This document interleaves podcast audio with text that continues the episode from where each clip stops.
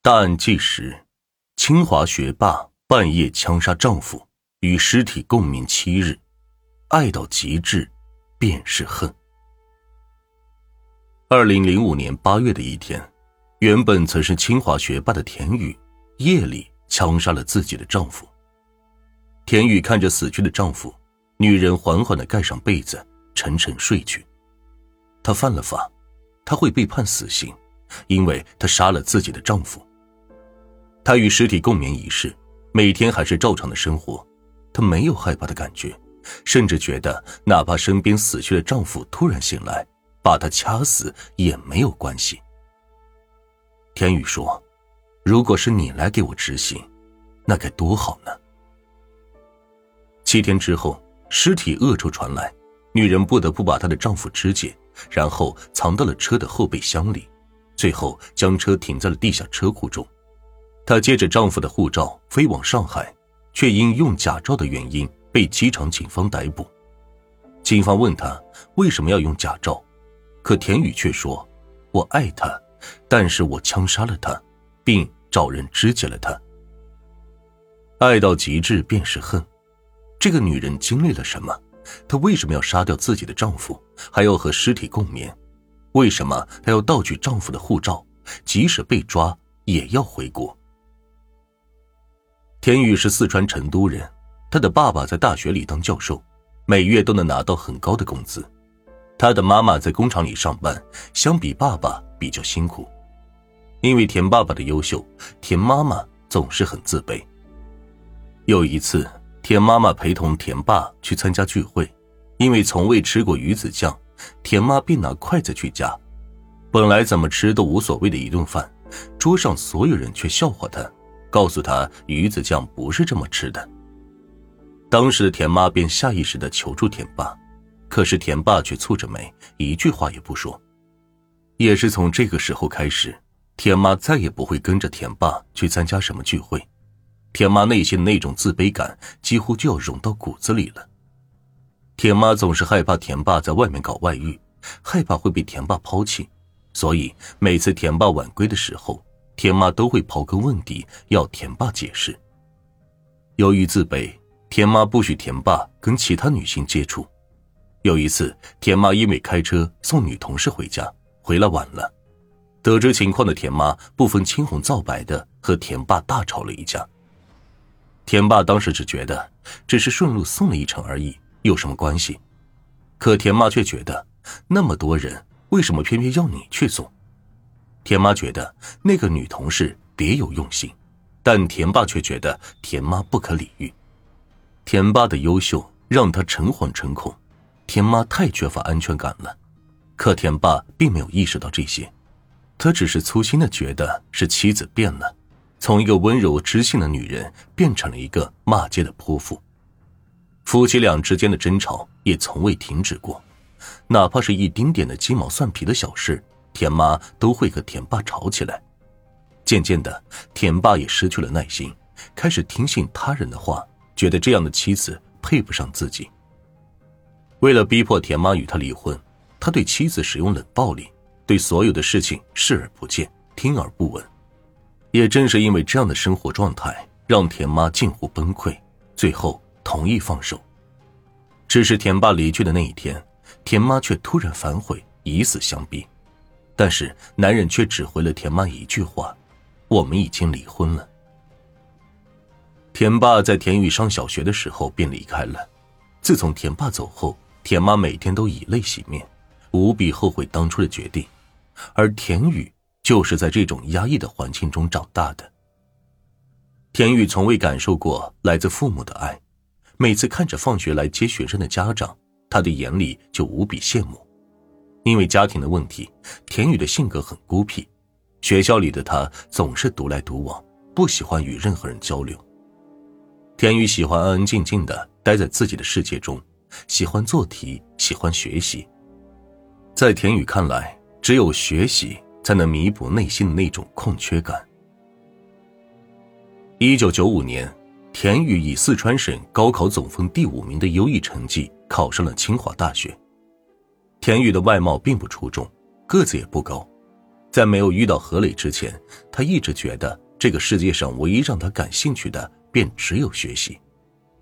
因为父母的原因，田宇对婚姻并不向往。但是，一九九八年的时候，他却遇到了人生中的太阳。那天，田宇和同学们一起相约去郊外看流星雨，当时的何磊也在其中。田宇不爱说话。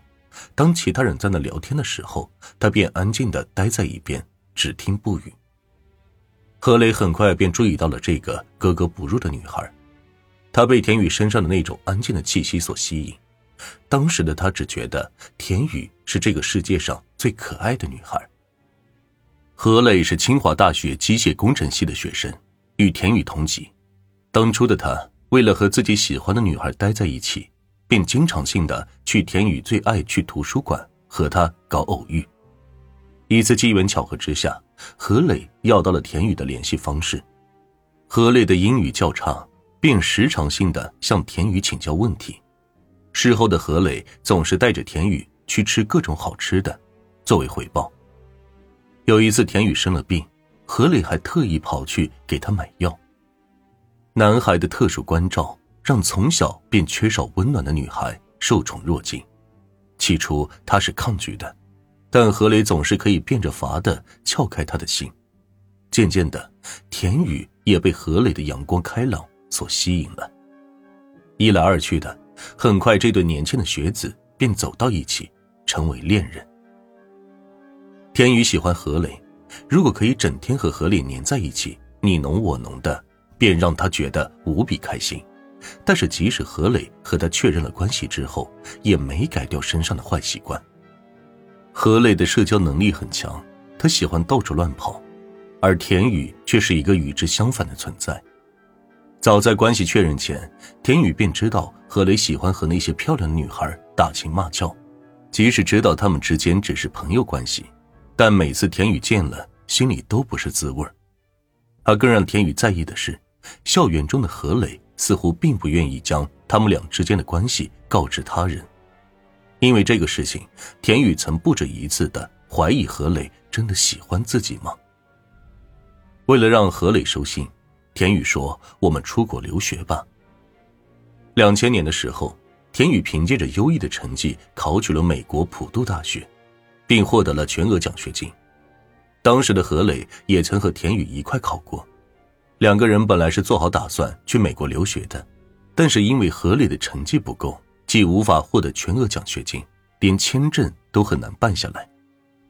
田宇不想和何磊分开，便将陪读签证的想法告诉给了何磊。本来还很失落的何磊，听到自己又有机会可以去美国了，便非常高兴。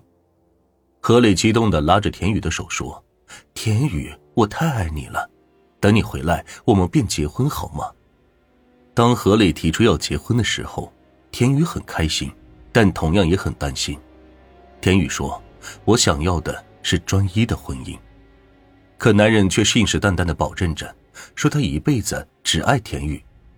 何磊安抚田宇说：“如果真的不放心，他还可以写保证书。”想着这些年男人对自己的照顾，田宇便相信了。二零零一年一月，田宇飞往了美国深造。二零零一年五月，田宇飞回北京和何磊登记结婚，又赶回美国。二零零一年十一月，何磊的陪读签证终于下来了，他即刻飞往美国寻找田宇。将近半年的时间，田宇终于与她的丈夫相聚，她满怀期待的将何磊带到了她所居住的地方。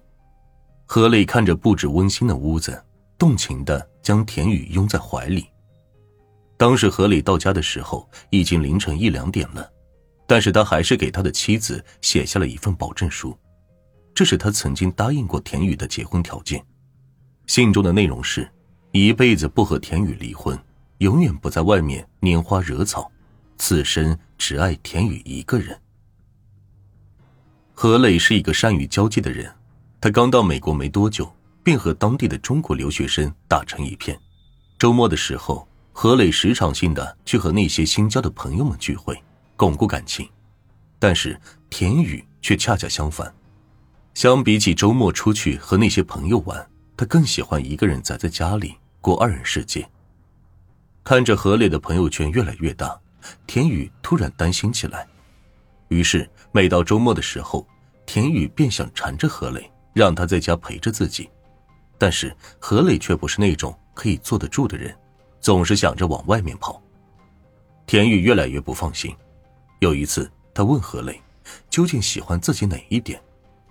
何磊想了想，说：“喜欢田雨的可爱。”何磊觉得他的回答是没有错的，但田雨却很有自知之明，他觉得自己长得并不好看。